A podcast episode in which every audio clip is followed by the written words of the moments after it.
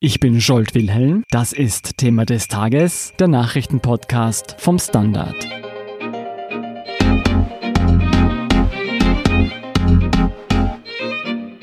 Die Nationalratswahl am Sonntag brachte zwei große Gewinner hervor, die ÖVP und die Grünen. Zwei Parteien, die nicht viel unterschiedlicher sein könnten womit Türkis und Grün überzeugen konnten, woher deren Wähler kommen und ob dieses ungleiche Paar künftig Österreich regieren könnte, erklärt Petra Stoiber, stellvertretende Chefredakteurin vom Standard.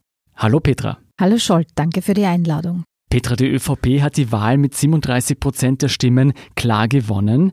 Womit konnte das Team von Sebastian Kurz so viele Menschen überzeugen? Das Team von Sebastian Kurz konnte vor allem mit Sebastian Kurz überzeugen. Sebastian Kurz war ein wesentliches Wahlmotiv der ÖVP-Wähler. Sebastian Kurz kommt wahnsinnig gut an, vor allem bei Frauen auch, also überraschend auch bei älteren Frauen, die ja traditionell eigentlich SPÖ-Wählerinnen sind. Auch hier konnte er gut punkten. Er kommt auch bei älteren Männern gut an. Und es gibt auch mittlerweile einen erklecklichen Anteil an Jugend, vor allem auch Landjugend, die Sebastian Kurz gut findet und die ihm ihre Stimme gegeben haben. Woher kommen denn die Wähler der Volkspartei? Die kommen zu einem Großteil eigentlich aus ländlichen Gegenden, ältere Semester zu einem großen Anteil und vor allem Leute, denen einfach auch die Regierungsarbeit jetzt abseits von Einzelfällen und sonstigen FPÖ-Wahnsinnigkeiten gut gefallen hat, die gefunden haben, ja, die machen das gut, die stehen für Veränderung, die stehen für Wandel und die ihm auch geglaubt haben, dass er dieses Land in eine positive Richtung verändern möchte.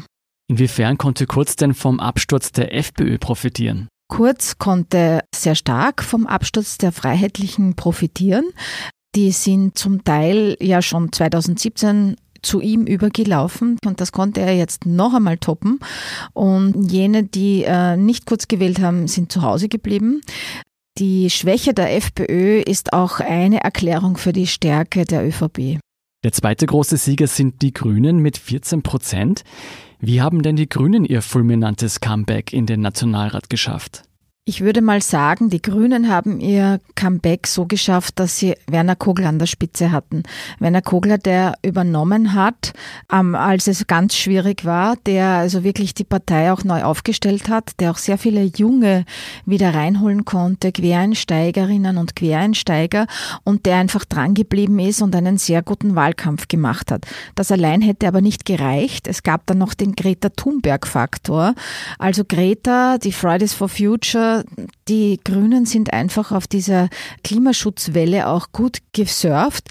Aber wie man an den Sozialdemokraten sieht, man kann ja auch gute Ausgangssituationen komplett versemmeln. Das haben die Grünen diesmal vermieden.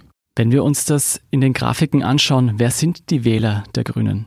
Das ist ein sehr urbanes Publikum auf jeden Fall und es ist ein gebildetes Publikum und es ist vor allem auch ein doch jüngeres Publikum, das die Grünen wählt. Das sind auch ehemalige Pilzwähler oder Leute, die beim letzten Mal 2017 die SPÖ gewählt haben und die sich gedacht haben, die Grünen müssen wieder zurück in den Nationalrat. Petra, die ÖVP macht sich jetzt auf die Suche nach einem Regierungspartner. Die FPÖ hat sich eigenen Aussagen nach bereits selbst aus dem Rennen genommen. Die SPÖ wollte kurz schon 2017 nicht mehr. Eine Minderheitsregierung ist bekanntermaßen mehr als schwierig. Heißt das, es bleiben eigentlich nur die Grünen über? Naja, es ist eine sehr berechtigte Frage, denn auf den ersten Blick scheint es ja so, als hätte Sebastian Kurz recht viele Optionen. Aber wie du schon richtig gesagt hast, Scholt, ist es so, dass ihm einige der potenziellen Partner schon den Rücken gekehrt haben. Die Grünen halten sich die Option offen, das müssen sie auch. Ich glaube, ähm, dass es sehr lange Verhandlungen geben wird. Ich bin aber gar nicht sicher, ob letztlich Türkis-Grün dabei rauskommt, denn die inhaltlichen Probleme sind schon sehr groß. Was genau steht denn alles zwischen den Grünen und der ÖVP? Eine ganze Menge. Also ich denke, dass äh, Klimaschutz und Umweltschutz ein schwieriges Thema ist. Also das kann man vielleicht zusammenfinden über eine Nahverkehrsmilliarde, Ausbau des öffentlichen Verkehrs, da kann man sich finden. Aber da gibt's viele andere Themen, die da lauten, zum Beispiel die emissionsstarke Industrie belasten und dafür andere entlasten. Das geht ins Steuerrecht, das könnte schwierig werden. Aber da sehe ich noch eine Möglichkeit, einander zu finden Schwierig wird es bei den Themen Migration meiner Ansicht nach. Migration ist nicht damit getan, dass die ÖVP vielleicht sagt, okay, dann schieben wir halt keine Asylwerber ab, die eine Lehre machen und okay, dann investieren wir halt ein bisschen mehr in Integration. Da gehören letztlich auch soziale Themen dazu, das Thema Mindestsicherung und die Art und Weise, wie geht man überhaupt mit dem Thema Migration um. Das ist schon ein für die Grünen sehr wichtiges Thema.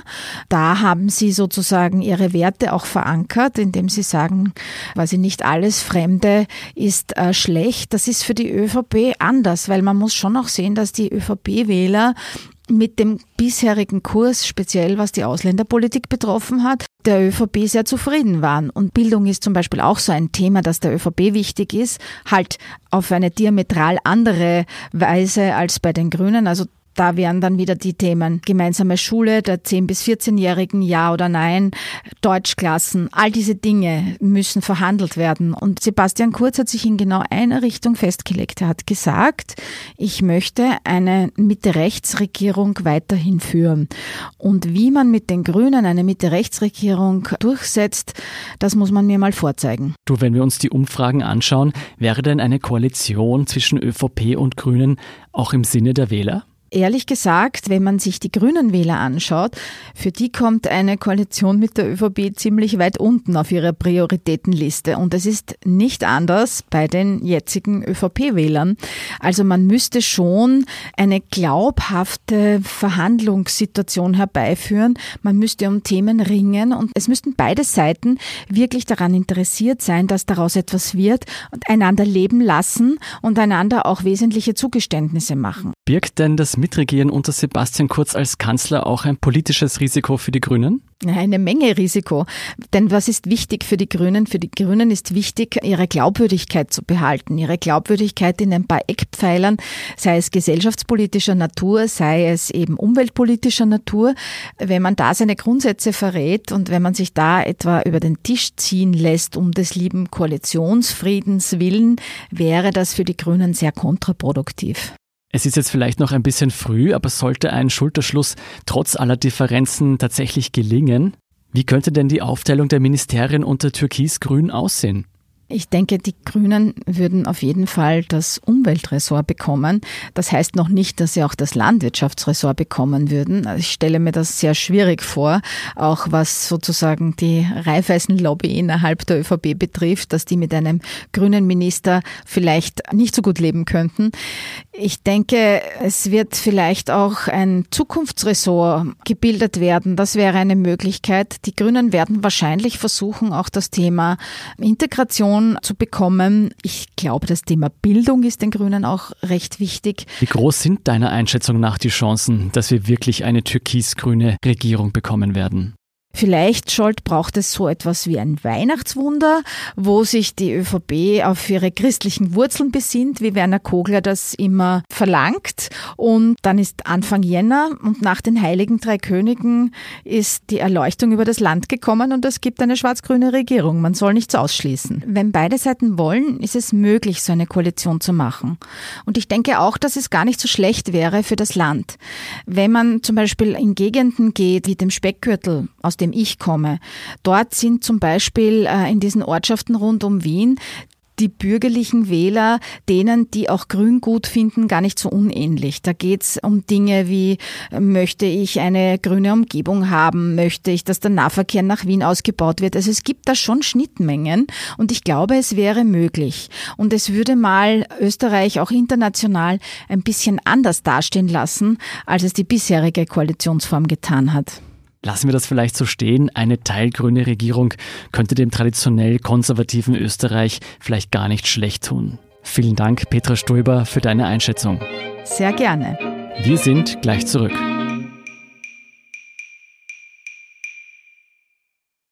Guten Tag, mein Name ist Oskar Bronner. Was man täglich macht, macht man irgendwann automatisch. Es wird zu einer Haltung. Sie können zum Beispiel üben, zu stehen. Zu Ihrer Meinung, zu sich selbst, für eine Sache. Wir machen das seit 1988 und es funktioniert. Der Standard, der Haltung gewidmet. Hier sind noch zwei Meldungen, die Sie interessieren könnten. Erstens, die Untersuchungen um eine mögliche Amtsenthebung von US-Präsident Donald Trump spitzen sich weiter zu. Die Trump-Administration soll versucht haben, Gesprächsprotokolle unter Verschluss zu halten, wonach Trump dem russischen Präsidenten Wladimir Putin gesagt hätte, die russische Einmischung in die US-Wahlen sei kein Problem für ihn. Auch die USA selbst würde die Wahlen anderer Länder beeinflussen. Mehr dazu lesen Sie auf der Standard.at slash international. Zweitens, am Montag erfolgte in Deutschland der Startschuss für den ersten großen Musterprozess im Dieselabgasskandal. 450.000 Deutsche werfen dem VW-Konzern Betrug vor und verlangen Schadensersatz. Im ersten Schritt wird nun vom Landgericht Braunschweig entschieden, ob die Klage zulässig ist. Sollte es zu einem Verfahren kommen, wird es voraussichtlich erst im Jahr 2023 ein Urteil geben. Weitere Informationen hierzu finden Sie auf der standard.at slash Wirtschaft. Das waren die Themen für heute. Ich bin Scholt Wilhelm vom Standard. Baba und bis zum nächsten Mal.